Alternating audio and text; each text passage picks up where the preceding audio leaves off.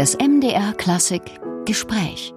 Lorenz Dreifuß, Sie sind ja Gambist, Musikwissenschaftler und Ensembleleiter und man könnte vielleicht auch sagen Kosmopolit, denn Sie sind in den USA geboren, sind dort aufgewachsen, Sie haben Ihre Ausbildung in New York bekommen mit einem kuriosen Abstecher in die DDR, den wir auch noch genauer unter die Lupe nehmen werden. Dann waren Sie lange Zeit in Großbritannien und jetzt leben Sie, das ist schön, in Deutschland bei so vielen Orten, die ich hier genannt habe, was würden Sie denn als Ihre Heimat ansehen? Oder ist die Musik die Heimat? Ja, ich würde sagen, die Musik ist wirklich die Heimat. Wenn man in so vielen Ländern gewohnt hat, ich fühle mich gerade hier in Deutschland sehr zu Hause. Ich habe vor kurzem die Staatsangehörigkeit angenommen und bin ziemlich stolz darauf. Also die Musik ist eine ganze Welt und man lebt in der Kunst ganz gerne. Fangen wir mal in den USA an mit Ihrer musikalischen Ausbildung. Sie haben Violoncello und Musikwissenschaft studiert. Wie kommt man zu dieser Kombination? Okay, ich stamme aus einer Musikerfamilie aus Philadelphia. Mein Vater war Orchestermusiker unter Eugene Ormandy im Philadelphia Orchester, meine Mutter Opernsängerin und Cello wurde dann Kompromissinstrument, weil ich nicht ganz gerne Geige spielen wollte. Und äh, ich habe auch Klavier gespielt als Kind. Und dann, es kam dazu, dass ich wirklich einen akademischen Gang auch anstrebte. Und ich wollte nicht nur Musik studieren, sondern auch die Musikwissenschaft. Aber ich begann erstmals mit der Musik an der Juilliard School, das ist eine Hochschule in New York. Und ich durfte mit 17 schon, ohne Schulabschluss, nach New York bei dem berühmten Cellisten Leonard Rose studieren. Aber ich durfte keine akademischen Fächer studieren, weil ich keinen Abschluss hatte. Und es war ein bisschen problematisch für mich. Und nach ein paar Jahren landete ich bei der Columbia Universität und bei meinem künftigen Doktorvater Christoph Wolf. Und da kamen diese zwei Fächer dann zusammen. Und nun ist für Sie heute das wichtigste Musikinstrument ja nicht das Violoncello, sondern die Viola da Gamba in all ihren Ausprägungen, Größen und Formen. Wie kam denn die Gambe in Ihr Leben? Erstmals durch eine Aufnahme von Dietrich Buxtehude von den Triosonaten. Das habe ich schon als ein Zwölfjähriger gekauft. Und der Klang von der Gambe hat mich irgendwie entzückt. Und das Spiel dieser Gambistin war nicht besonders gut, aber das gab etwas bei diesem Instrument, das mich anzog. Und so wurde das eine Idee ganz hinten im Kopf. Und dann während meines musikwissenschaftlichen Studiums habe ich das letzte Konzert von einer alten Musikgruppe namens New York Pro Musica Antiqua gehört. Und es gab eine Gambistin, die spielte und die sah so wunderbar aus. Und am nächsten Tag habe ich einen Musikwissenschaftler, der auch Gambist war, Richard Juraskin, gefragt, ob es noch ein Instrument gäbe. Ich sagte, ja, es gibt da in dem Schrank, gerade hier haben wir ein Gambe, du kannst du nehmen. Und dann war ich so total Autodidakt für längere Zeit. Aber Sie haben dann schon auch noch ein Studium absolviert. Bei wem? Bei Wieland Kalken, das kam später in Brüssel, habe ich zwei Diplome dort gemacht. Dazwischen, zwischen diesen ersten Versuchen an der Gambe und dem Studium bei Wieland Keuken gab es eine interessante Zäsur, die ich hier gerne ein bisschen näher befragen würde. Sie waren in den 70er Jahren von den USA aus in der DDR zu einem Forschungsaufenthalt, und zwar in Leipzig und nicht irgendwie geheim, sondern ganz offiziell. Können Sie uns mal erzählen, wie es dazu gekommen ist? Ja, es gab eine Organisation namens IREX, International Researchers and Exchange Council. Und das wurde teilweise von dem Außenministerium in den USA organisiert.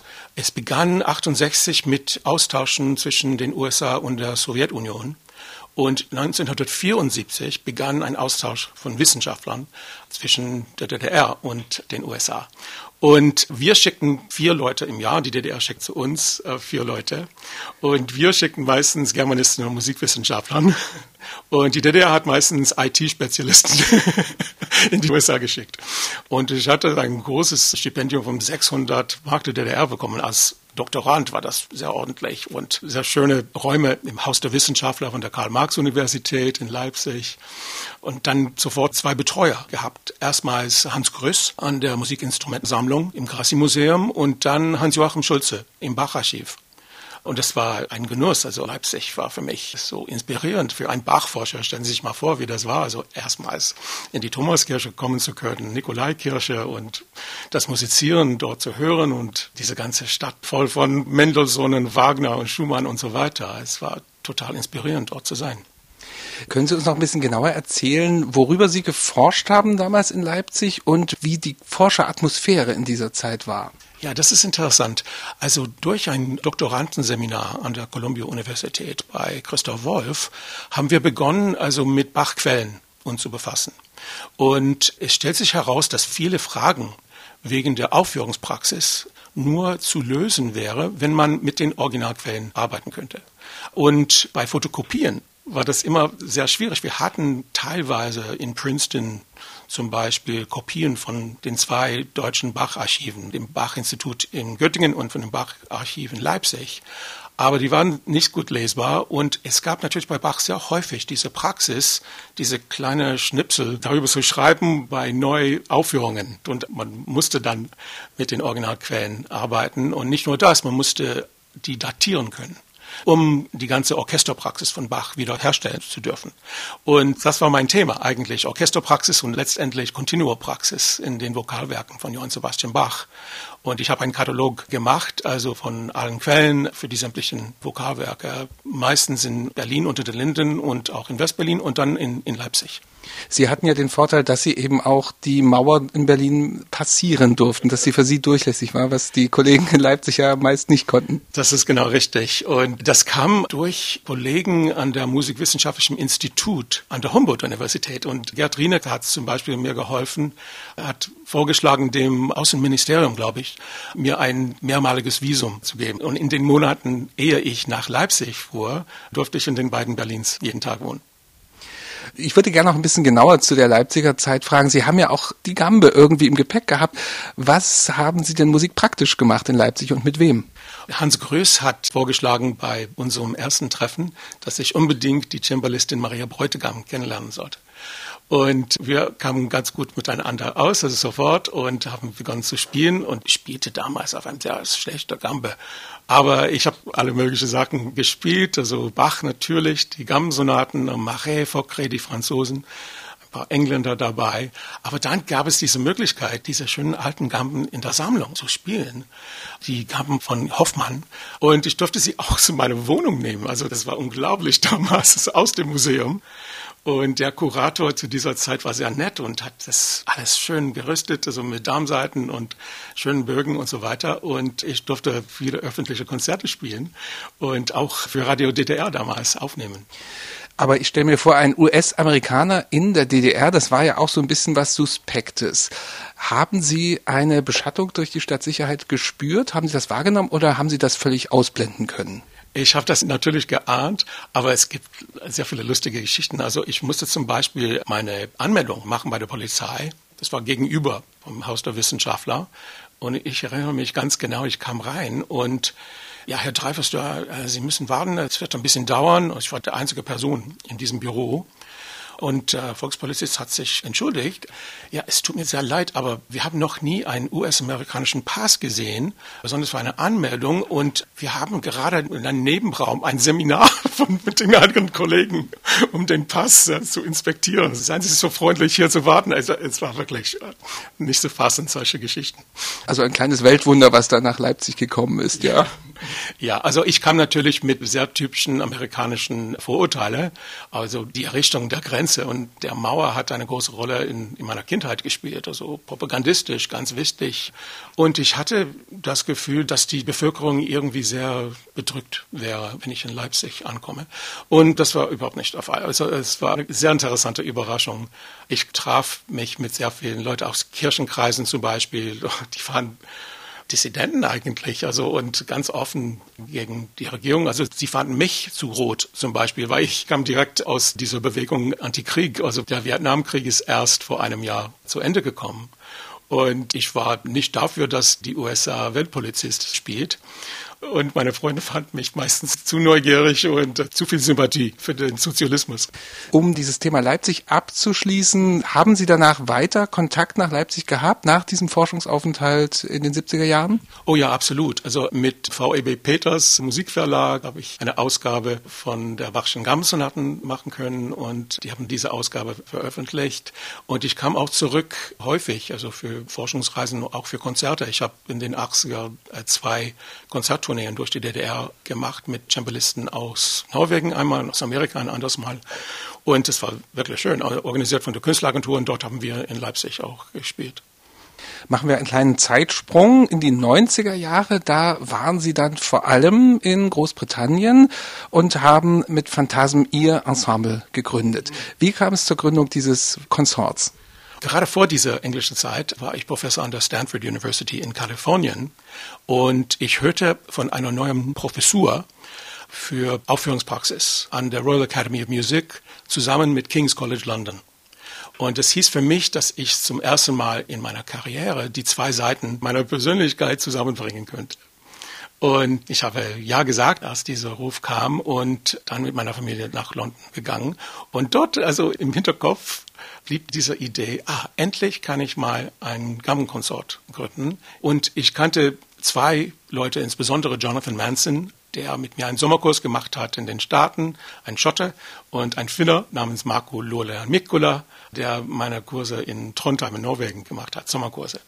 Und ich dachte, okay, das ist der Kern dieser neuen Gruppe. Und dann kamen wir zusammen mit Wendy Gillespie, die war die Gambisten, die ich hörte bei diesem ersten Konzert in New York. Und sie wollte mich spielen und dann waren wir zu viert in den 90er Jahren.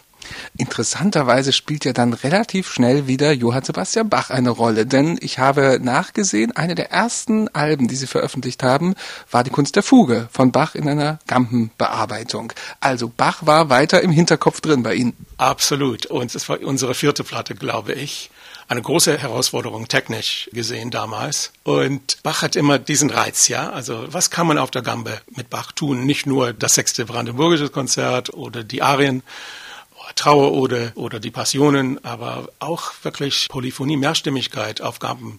Das war ein Traum. Was würden Sie sagen, unterscheidet diese Bach-Bearbeitungen von der üblichen Konsortmusik, die man am meisten ja spielt, also dieses englische Repertoire des 16. und 17. Jahrhunderts? Für mich sind sie sehr ähnlich. Das heißt, man hört bei dieser Polyphonie von Bach, also gerade dieser altmodische Identitätswechsel von Stimmen, ja, dieses Zusammenspiel, der ganze Begriff von Konsort ist wirklich nicht konzertieren, sondern konsortieren, wirklich zusammen und doch bei jeder Stimme bleibt diese autonome Identität. Und bei manchen Bachschen Werken funktioniert das genauso. Also in einer Fuge ist das gleiche wie eine Fantasie von den Engländern. Und nun haben Sie nach so langer Zeit Konsortarbeit, wo Sie viele englische Komponisten ja eingespielt haben, sich wieder Johann Sebastian Bach zugewandt in den letzten Jahren mit einem ganz neuen Projekt unter dem Titel Das wohltemperierte Konsort. Was war die Idee dabei?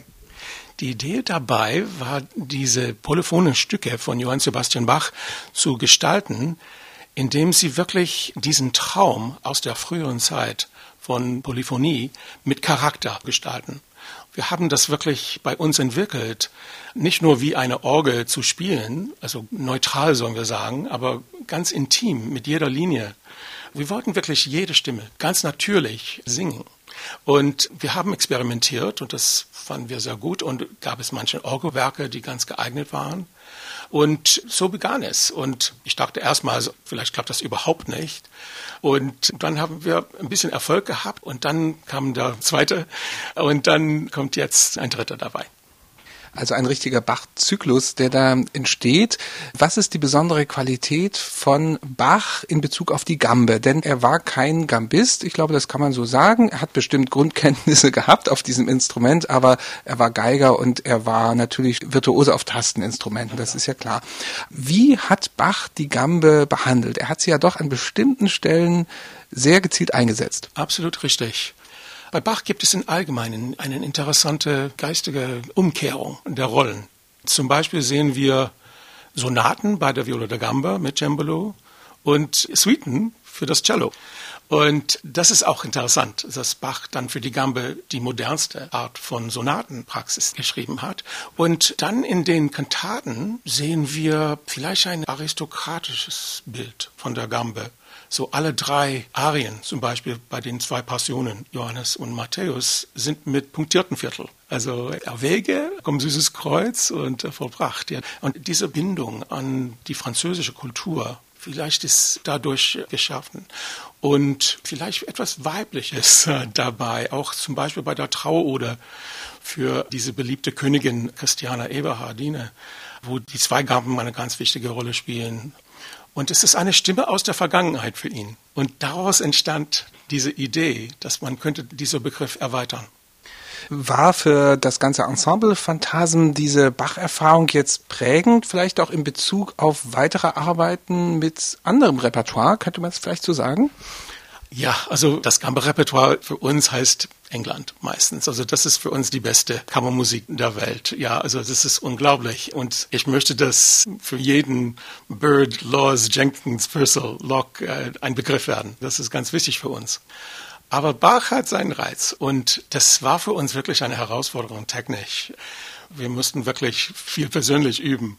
Und dann, nachdem wir ein bestimmtes Niveau erreicht haben, dann fiel uns das ein, wow, das ist wirklich was Neues. Wir kannten natürlich manche Präludien, aus dem Orgelrepertoire oder aus dem wohltemperierten Klavier und völlig hört sich das anders an, wie ein neues Stück. Ah, das ist eine ganz neue Gattung von Bachsche Kammermusik. Und jetzt habe ich noch eine Schlussfrage. Und zwar würde ich gerne von Ihnen ganz kurz, möglichst mit drei oder vier Adjektiven beschrieben haben, die Kombination Bach und Gambe. Aufrichtig, intensiv, persönlich. Vielen Dank, Lorenz Dreifuß, für dieses Gespräch. Alles Gute für das Ensemble Phantasen und auf ein nächstes Mal. Ich bedanke mich sehr für dieses Gespräch.